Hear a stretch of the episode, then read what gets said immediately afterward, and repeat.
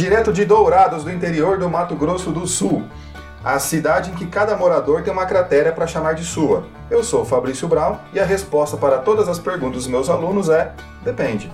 E aqui é Vinícius de Almeida, e lembre-se: se é impossível para todo mundo, é porque não é impossível para ninguém. Eu sou o professor Fernando Machado e eu não marco as pessoas em sorteio do Instagram. Eu marco e marco o Fernando. E eu fiquei emocionado com a frase motivacional do Vinícius agora. Bom, pessoal, deixa eu começar então, é, fazendo aqui da, aquele breve recado aí de seguir a gente lá nas redes sociais. A gente está no Instagram, a gente está no Twitter, a gente está no Facebook, Direito do Mato. Nosso programa também está nas redes de streaming como Spotify, Google Podcast, Apple Podcast. Segue a gente lá, pode enviar sugestões, pode enviar crítica, que a cada programa aí, com a participação de vocês, a gente está melhorando cada vez mais e mais. Vamos lá, Fabrício. Você vai dizer para nós qual é o nosso assunto de hoje? Achei que você ia agradecer os colaboradores que sugestionaram as coisas e tal. Era para agradecer também? Então agradecemos aí a todos que estão nos acompanhando nas redes sociais. É, o apoio e o carinho de vocês é muito importante para nós. Nos ajude, nos incentive e nos motive a continuar aqui trabalhando com esse nosso direito do mato. Agora sim, Fabrício, você pode falar a sua parte. Hoje nós escolhemos dois temas correlatos. São diferentes na sua origem, etc. Mas quanto ao objeto, eles são correlatos. Vamos falar do inquérito da fake news, apelidado de inquérito da fake news em trâmite no STF, e da CPI da fake news em trâmite na Câmara dos Deputados. Os dois tratam de fake news, então vamos falar de notícia falsa.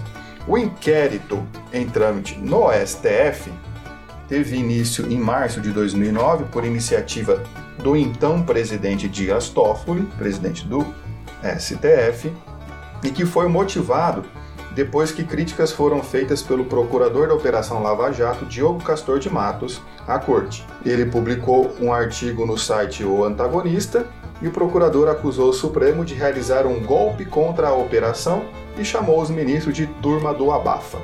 As acusações foram feitas a propósito de julgamento do STF sobre a competência para decisões sobre crimes eleitorais, se da Justiça Federal ou da Justiça Eleitoral, que o STF no final entendeu ser da Justiça Eleitoral.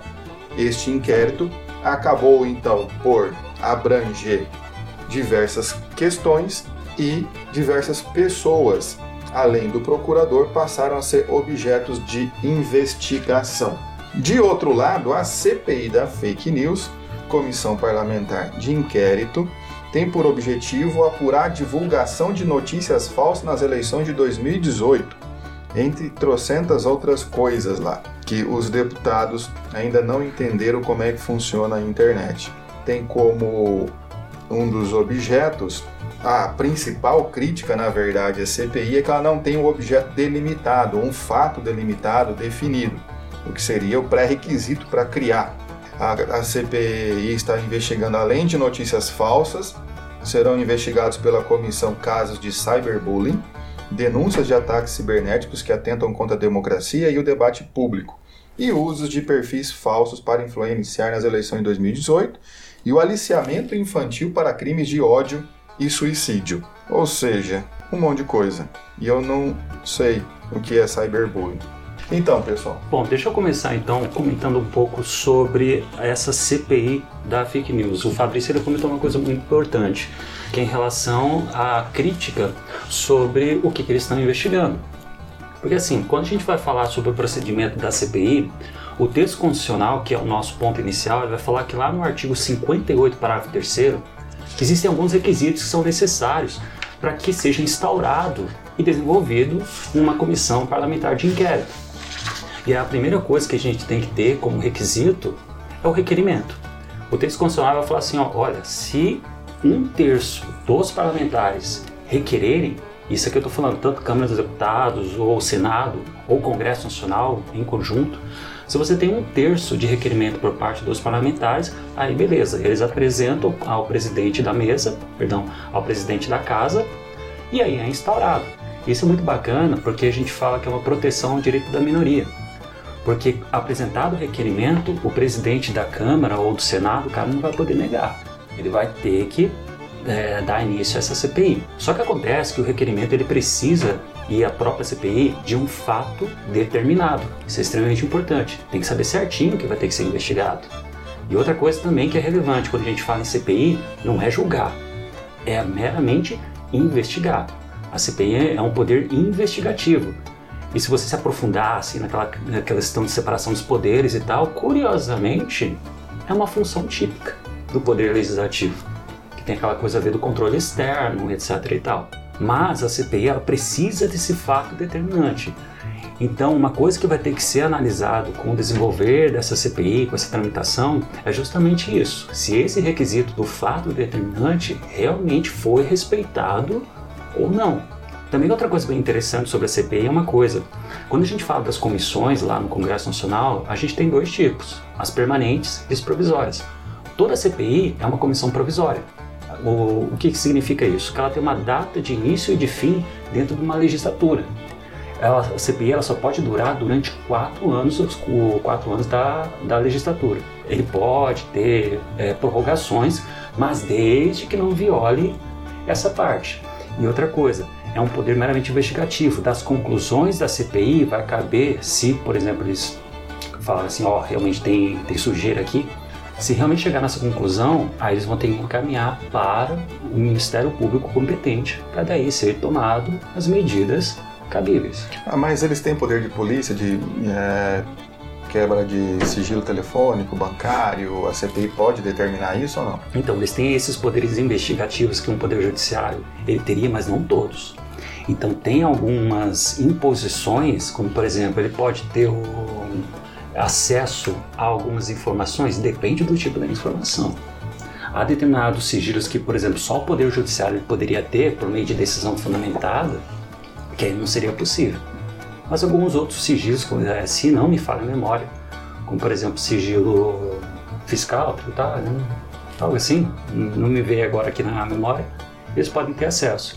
Mas se porventura sair desse poder investigativo, é, e, a, e adentrar naquele poder judicial, aí não. Aí já começa a sair desse limite de separação dos poderes. Bom, mas para resumir, seria essa a ideia do procedimento da CPI. Então, essa crítica aí do fato determinante, ela é realmente importante, porque é um requisito constitucional.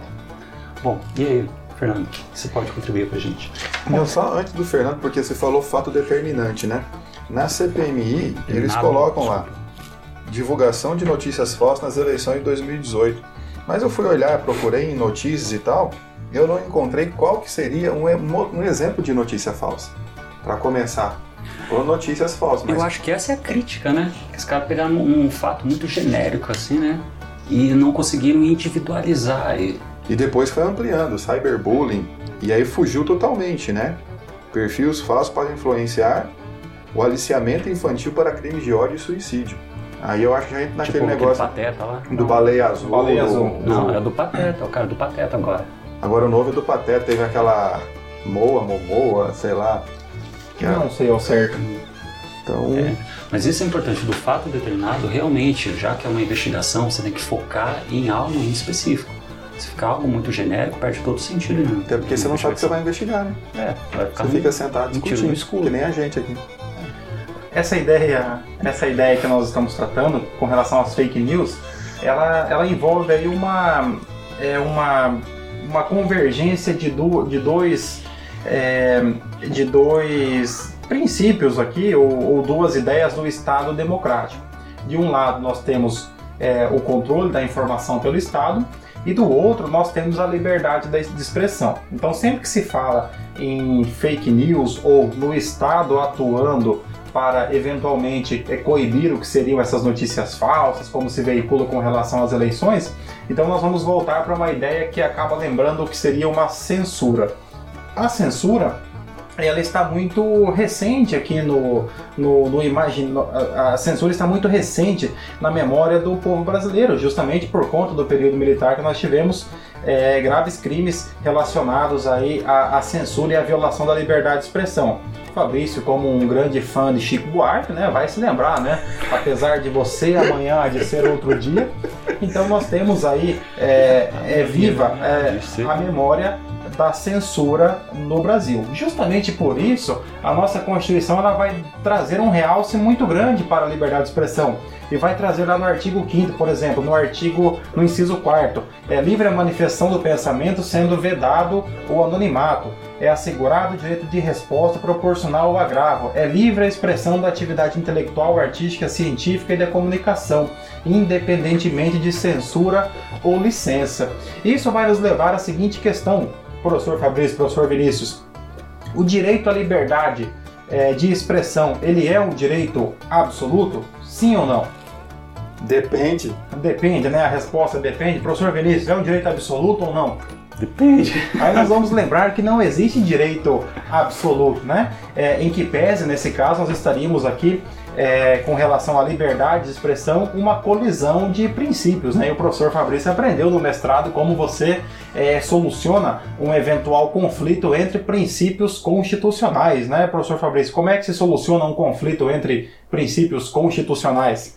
Pela proporcionalidade ou razoabilidade. Exatamente. Quem, uma... quem, quem, leu Alexi né, vai se lembrar, né? Então, ou do nós, working. É, nós temos, a, nós temos as, a, as técnicas ou de é, uns vão tratar como ponderação de princípios, Canotilha vai trazer como balanceamento dos princípios, mas a ideia é que não há um direito é, que seja absoluto. E a liberdade de expressão também não é absoluta não sendo absoluta, então nós teríamos que discutir: existem alguns mecanismos de controle da informação pelo Estado?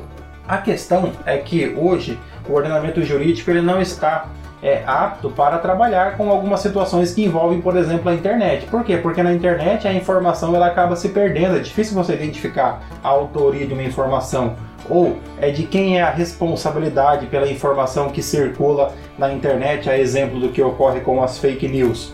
Então nós temos alguns, a nossa legislação, seja na esfera civil, seja na esfera criminal, ela vai trazer alguns, alguns mecanismos. Por exemplo, na esfera civil, a, o próprio artigo 5 inciso 10 vai trazer que são invioláveis a intimidade, a vida privada, a honra, assegurado o direito de indenização por dano material ou moral. Lá no, no Código Penal, nos artigos 138 a 140, nós temos os crimes de injúria, calúnia e difamação. Todo, acho que todo mundo tem um tio que, que trata como um crime só, né? Calúnia e difamação, né? Como se fosse um, um crime só, né? Mas são crimes distintos, cada um com seus requisitos. Eu confesso que eu nunca entendi muito bem a diferença entre eles, mas todos estão lá no âmbito das ações penais privadas.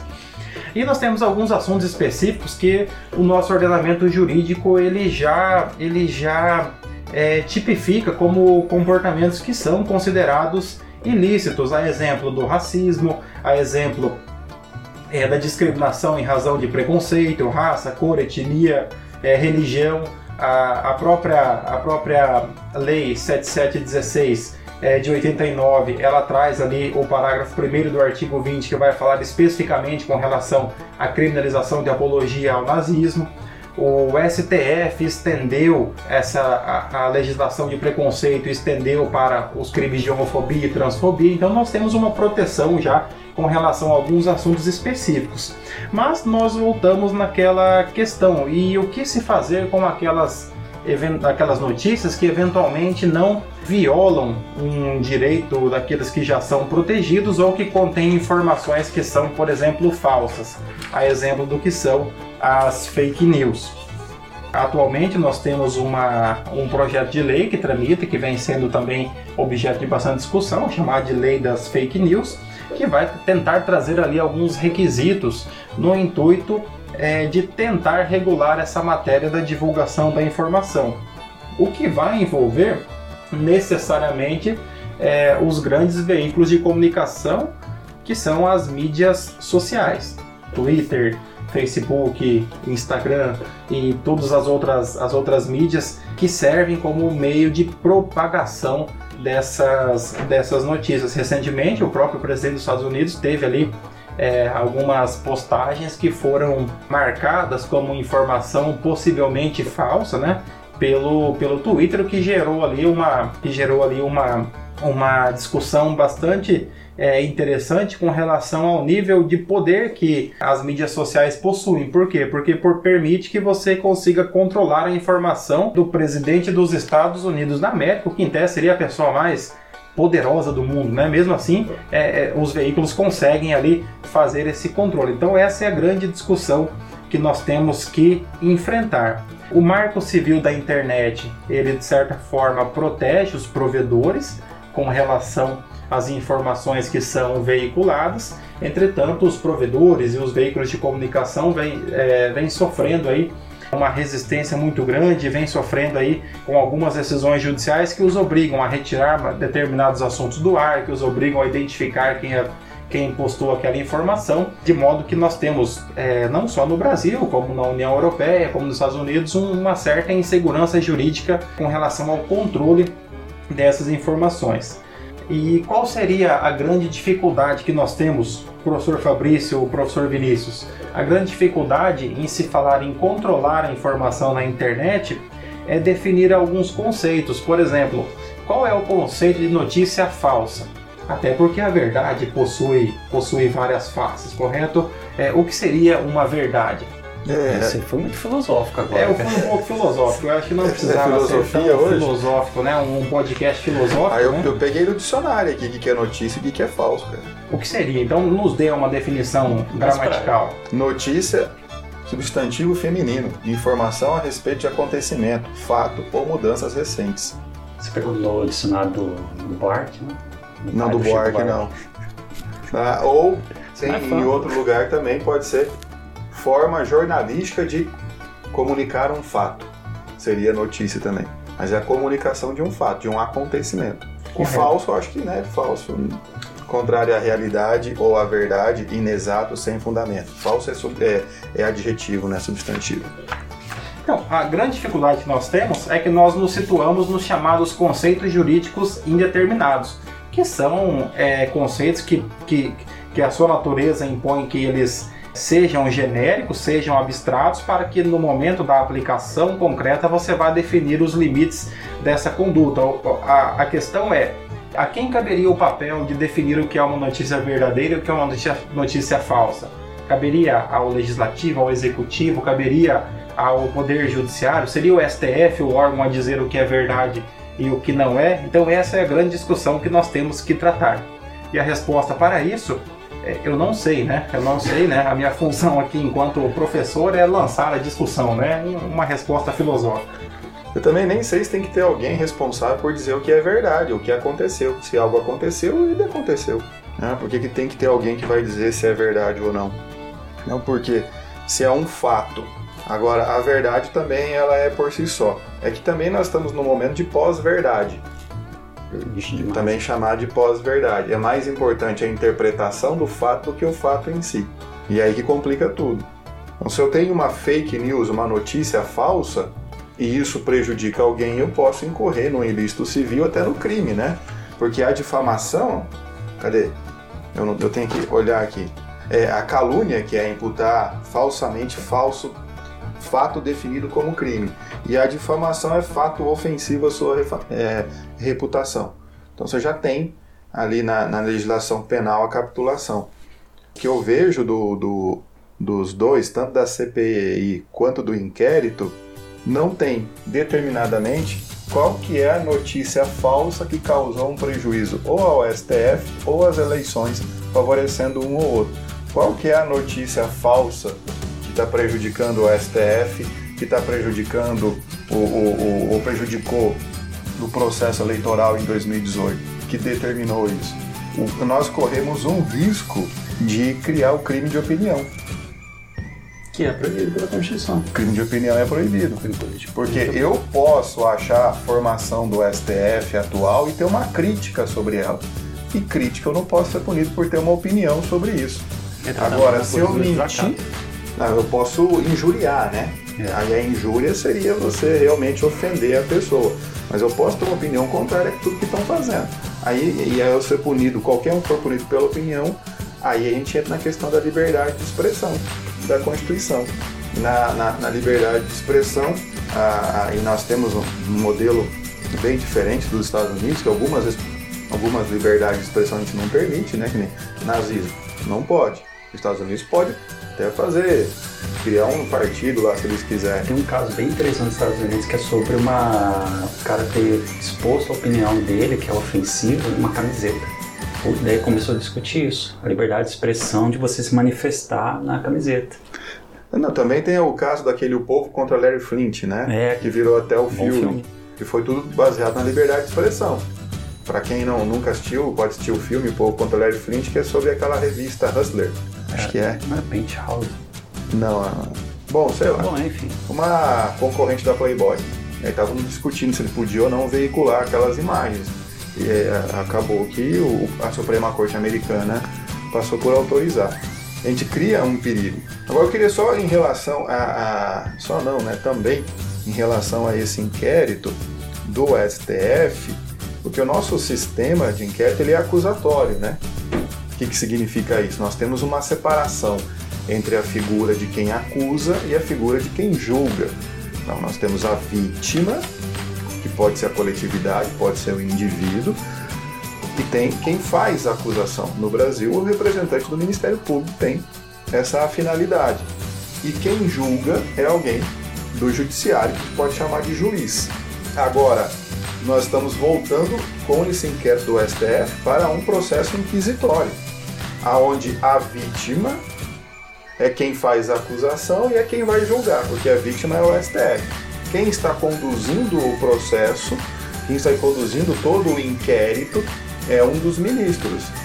É, o, o rei da calvície, como diz Emílio Surita, né? É, o, o- o- e ele que está conduzindo o inquérito e ele que está dando todas as decisões. Então ele, ele tem a ideia, ele motiva, ele decide. É claro que quem se acha vítima faz a acusação e julga não tem imparcialidade alguma para interpretar as provas e decidir sobre isso. Outras críticas que se fazem sobre, sobre é, é, esse inquérito, além dessa, é porque o STF não teria essa competência para fazer o início, teria que mandar para o Ministério Público. Mas a principal dela que eu vejo é que ele começou a abrir demais o leque, assim como a CPI, em cima de opinião de pessoas sobre o STF. É claro que é reprovável quando alguém parte para agressão física ou para a ofensa gratuita de qualquer um. Aí é reprovável. Agora a crítica tem que ser aceita. A gente está num estado democrático, então é, da mesma maneira que eu posso falar, eu posso receber. A partir do momento que eu ofendo, eu tenho que responder por isso. E essa estrutura desse inquérito é que tem incomodado várias pessoas. E eu acho também temeroso, de, de certa maneira, quando eu vejo algumas defesas assim, em relação a quem está sendo investigado. Ah, bem feito porque é o fulano de tal. Bem feito porque é o ciclano. Mas se a gente abre um precedente para permitir esse tipo de investigação autoritária, sem fato concreto, num sistema inquisitório, daqui a pouco pode ser você o investigado, pode ser alguém que você gosta, né? que é o risco que nós corremos quando, quando, quando se tenta conceituar ou quando se tenta delimitar quais seriam essas condutas. Por quê? Necessariamente para punir, você precisa definir qual é a conduta lesiva, seja na esfera administrativa, seja na, seja na esfera penal. Você precisa definir a conduta. E essa definição do que seria um ato lesivo no âmbito das fake news é que nos traz toda essa dificuldade, justamente pelas, pelas, pela subjetividade do, da análise da informação. Exemplo, se eu, se eu veiculo uma informação dizendo que a vacina ela pode fazer mal, essa informação, como já tem, seria um caso que vem sendo estudado, inclusive pode ser um tema para os próximos podcasts, falando aqui sobre as vacinas. Ah, As vacinas, ah, a impo- a- esse possível risco da vacina, ele pode trazer uma influência muito negativa para algumas pessoas que acessam essa informação.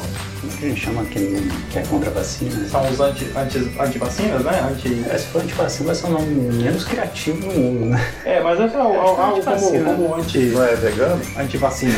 É porque é bem novo, né?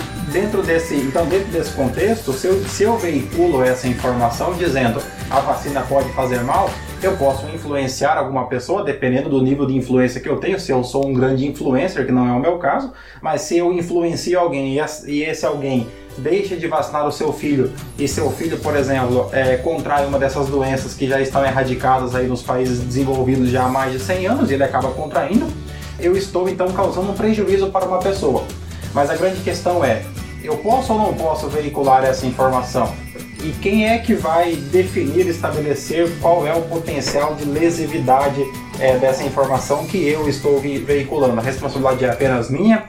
ela é do, da plataforma que eu utilizei para veicular essa informação. Ela pode ser uma responsabilidade solidária com relação àqueles que repassaram essa informação. É, todos nós aqui temos aí certamente que se, é, se houver uma responsabilidade solidária, nós teremos alguma tia que será, sem dúvida, é, indiciada, né? Porque nós temos sempre aquela tia que repassa as informações que recebe no, no WhatsApp, né? Aquelas informações do tipo, é, é, cuidado que a Venezuela está invadindo o Brasil para criar uma revolução comunista, né? Nós temos uma, uma, sempre temos alguma tia nesse. Não use micro-ondas, porque a Rússia baniu os micro-ondas porque faz mal na comida. É, correto, né? Ou aquela de que nos bancos estão usando o medidor para fazer a leitura da senha das pessoas que vão, que vão é, usar a agência bancária, né? Ou que está causando então, câncer também. É, então nós temos essa, esse tipo de informação. E, e, e qual é a responsabilidade? Ou eu devo analisar também quem recebe essa informação? Se a pessoa que recebe a informação ela teria condições de saber que aquela informação é uma informação falsa ou não? Então são algumas questões que o Poder Legislativo tem tentado é, definir nessa chamada Lei Brasileira de Liberdade, Responsabilidade e Transparência na Internet, esse projeto de lei, que é o projeto de lei da lei das, apelidado de lei das fake news, mas que são conceitos é, que dificilmente você consegue especificá-los a ponto de poder aplicar uma sanção, seja ela administrativa, seja ela criminal. Isso é uma coisa interessante, assim, de pensar que, como você estava falando, Fernando, no começo, que ah, o direito é o direito à liberdade de expressão, assim como os outros direitos fundamentais, tem é, relativo. Eu já li entrevistas, por exemplo, do ex-ministro Ares Brito, onde ele fala que, na verdade, a liberdade de expressão é um direito absoluto. Isso faz pensar, isso faz pensar o seguinte: será que a gente não, além de revisitar o direito, não tem que revisitar o conceito do que é liberdade de expressão, pensar de novo o que são, na verdade, aquilo que o direito busca proteger, a liberdade de expressão, a intimidade, a privacidade, porque a gente meio que defende isso com ideias antigas, sendo que essas coisas já estão evoluídas, já estão avançadas. Então, assim, a liberdade de expressão de hoje é totalmente diferente de antes, né? Então, será que isso aqui é uma coisa que dá para a gente colocar na balança e aí entrar nessa questão aí do que classificar ou não como fake news? Mas não seria relativizar o que é liberdade? Aí você corre no risco de relativizar o que é liberdade seria atualizar, e acabar a sua vida. Seria atualizar o que seria liberdade naquilo que, por exemplo, os livros de direito falam. Será que se realmente o, o direito está acompanhando? Porque ele é muito pesado, cara. Essa, essa, o, a repressão contra o ataque à liberdade de expressão é muito pesado. Então, será que não é uma hora de a gente enxergar, oh, será que mudou a ideia? Eu acho que não mudou a ideia de liberdade. Mudou a, a, aqueles que agora se veem vulneráveis perante a manifestação dos outros. Algumas pessoas eram inatingíveis antes, porque você não tinha como alcançá-las numa manifestação proporcional para colocar a sua indignação. É Agora falei, eles se é, colocam é em praça pública. Cara. É muito pesado a repressão que faz. Então, isso que faz. Será que ao invés de a forma de atacar, a gente tem que dar uma olhada o que é hoje na liberdade? Porque, pô, a gente no Twitter a gente fala em quantas palavras lá? É 140. 140. 280 para quem tem conta desde 2011. Eu não sabia. É, em se tratando de revisitar conceitos, professor Vinícius, teríamos que revisitar então o próprio, a própria ideia contratualista do Estado. Vamos buscar lá nos filósofos contratualistas, lá em Hobbes e Rousseau, quando nós entregamos para o Estado, então, essa capacidade, essa capacidade de controlar as nossas, as nossas ações, ou seja, de restringir a nossa liberdade para viver em sociedade. E o Estado, então, agora poderá é, restringir a nossa liberdade de manifestação. A grande discussão é que realmente, é, no momento em que você atinge, o professor Fabrício falou aqui na pós-verdade, né, e nós já vamos então para a Bauman, né, falando na sociedade líquida, né, pós-moderna, em que o poder. Mas não vamos estragar muito em que, o, em que o poder, de certa forma, ele acaba é, se transferindo. Ou seja, o poder que sempre foi do Estado, ele passa agora a ser usado contra o Estado. Exemplo da liberdade de expressão. Quem são aqueles incomodados com a liberdade de expressão? Necessariamente o próprio Estado, o judiciário, executivo e legislativo, que são aqueles que são aqueles que vem, que, se vem, que se mostram contrários a, ao nível em que a liberdade de expressão tomou a partir do momento em que você consegue a utilização maciça dos meios de informação.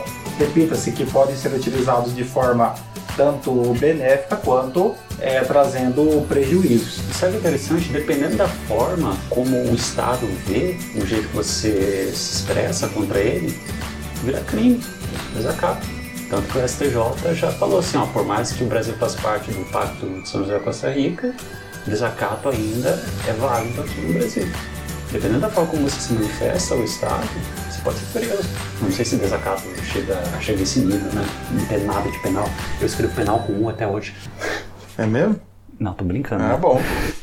Senão nós tinha que rever o nosso conceito. É, não, eu já pensei assim, vamos substituir aqui alguém no podcast. tinha que rever. Mas a, a questão é, real- é realmente é complexa, porque dá para quem olha de fora, os detentores do poder podem manipular o poder, o, o, o direito da maneira que querem. Às vezes não é aquilo que o direito diz, é aquilo que eu quero que o direito diga, né? Ó, a gente tá falando em com aquele livro lá, Os Dons do Poder. É, não é Duralex, sed lex, né? Duralex, sed latex, né? A lei é dura, mas estica. Eu consigo deturpar ela. Então tem, tem essa problematização toda. Quando quem está no poder, seja quem for, se sente vítima. O marco civil da internet foi uma maneira de dar controle na questão civil. E é muito mais fácil lidar. Não teve nem tanta briga. Só teve um lobby muito grande dos provedores de conteúdo e etc. Para você atingir o provedor de conteúdo, você tem que entrar com a ação para notificar o cara para ele tirar a notícia. A partir daí ele pode ser responsabilizado se ele não fizer. Então, antes disso, E a não. notificação tem alguns requisitos, tem que ser específica com relação à informação sobre bem de nulidade da própria notificação. Então, realmente, é, do ponto de vista do marketing da internet, a- os provedores da informação eles acabam tendo uma proteção muito grande do país. Proteção essa que eles não têm, por exemplo, na União Europeia. Por isso que é, é, eles atualizam os termos de uso e acabam retirando mensagens no Brasil a que eles não precisariam. Mas como eles agem no mundo inteiro, eles usam o mesmo padrão. Né? Na União Europeia você tem a comunicação lá, então você, a pessoa pode fazer qualquer denúncia. E também é um abuso também, né? Você, às vezes não gosta, quem não gosta da pessoa pode denunciar aquela postagem. né? Tem que verificar se é certo, se não é e tal, tudo. O YouTube tem algoritmo para ver, o Spotify também tem para ver direitos autorais, né? Se colocar alguma coisa que tem direito autoral, ele derruba rapidão. Falando em YouTube, você ver esse problema da, da liberdade de expressão e a forma como ela precisa ser discutida, YouTube hoje, que é uma das maiores ferramentas de liberdade de expressão, tem palavras proibidas. Tem algumas verdades proibidas, palavras proibidas, tem bastante coisa. Então, o maior instrumento de liberdade de expressão que nós tínhamos, é, eu acho que era o maior, né? agora censura. Olha que doideira isso, cara. É muito profundo isso, né?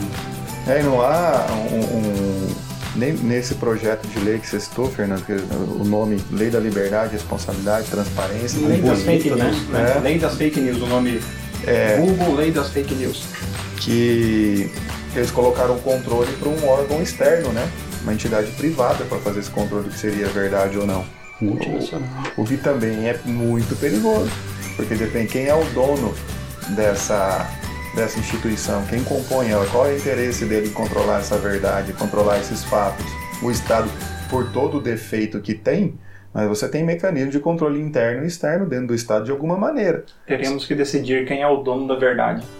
Dono da verdade? Estou assustado com esse nível filosófico que nós chegamos, né? Creio que já no- no adiantado já é o momento de Ou- começarmos a assim, encerrar a nossa qual, discussão. Qual verdade você quer ouvir, né?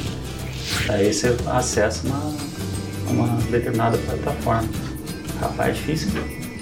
No fundo, no fundo, sobre o inquérito do STF e a CPI, a gente identificou que eles não sabem onde querem chegar. Eu acho que, eu, pelo menos, Assim eu como nós, né? Ah, É, assim como nós. Não, a gente nunca soube onde quer chegar. O importante é o caminho, né? Que você faz. Não é o destino. O importante é o caminhar. Alguém falou isso uma vez. Ou quem caminha É, ao vai estar lado, perdido do algo mesmo jeito, né? Hã? Vai estar perdido do mesmo jeito, né? É, o dono da verdade. Continue nadando. Os caras têm desenho. Isso, continue a nadar. Dory, amiga do Nemo. Essa é- não é um bom jeito de encerrar esse podcast. Citando Procurando Nemo. Por que não? Então qual a lição de moral que nós tiramos hoje, Fernando? Quem é o dono da verdade? Ah, essa é a lição? É, não, eu fiquei sem ideia, eu falei a primeira coisa que me veio em mente. Continue a nadar, depois anda de barco. Não, foi uma Mas tá uma bosta. né? No final tá, volta tá em outra forma Tá, de. tá muito. Então vai, quem é. Qual é a lição? A lição, a lição de hoje é cuidado com o que você posta. Né? Não sabemos até onde chega o limite da liberdade de expressão. Eu acho que cuidado com o que você coloca, senão o Xi Jinping ele pode. O Xi Jinping, o presidente da, da China? Não. Não. Mao Tse Tung. já, já foi, né? Cuidado com, com o que você posta, senão o Mark Zuckerberg pode cancelar sua É, conta cuidado. no Facebook. Cuidado que você coloca no TikTok. Não usa TikTok é de chinês. O Trump não gosta. O outro também não gosta, que eu não sei qual que é. Twitter, Não, não, Facebook, não, pois você Tem pega assim. você, não, você Orkut. chega, cara. Como é, que, como é que nós vamos encerrar então isso aqui? Pode acreditar ou não, mas nós não mentimos durante esse programa. Então, o Ministério das Comunicações informa que este programa tem o selo Capivara da Verdade. Falar em capivara, saiu uma notícia essa semana de uma capivara que foi dar uma volta aqui perto da Toshinobu, né?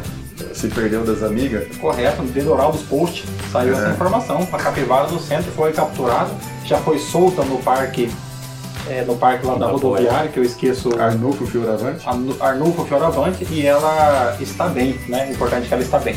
Ela e as 83 amigas dela que moram por lá. E não foi vista mais nenhuma capivara no centro da cidade nos últimos quatro dias. Bom, chegamos ao final de mais um episódio e gostaríamos de agradecer a todos vocês pela preciosa atenção.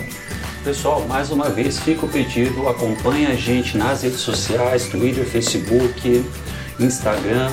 Acompanhe a gente também nas redes de streaming. Toda sugestão, todo comentário, toda crítica sempre será bem-vinda, desde que não seja fake news. Esperamos então a sua colaboração, nos seguindo nas redes sociais e também nos mande sugestões para os próximos programas. Então, um abraço a todos, até o próximo episódio.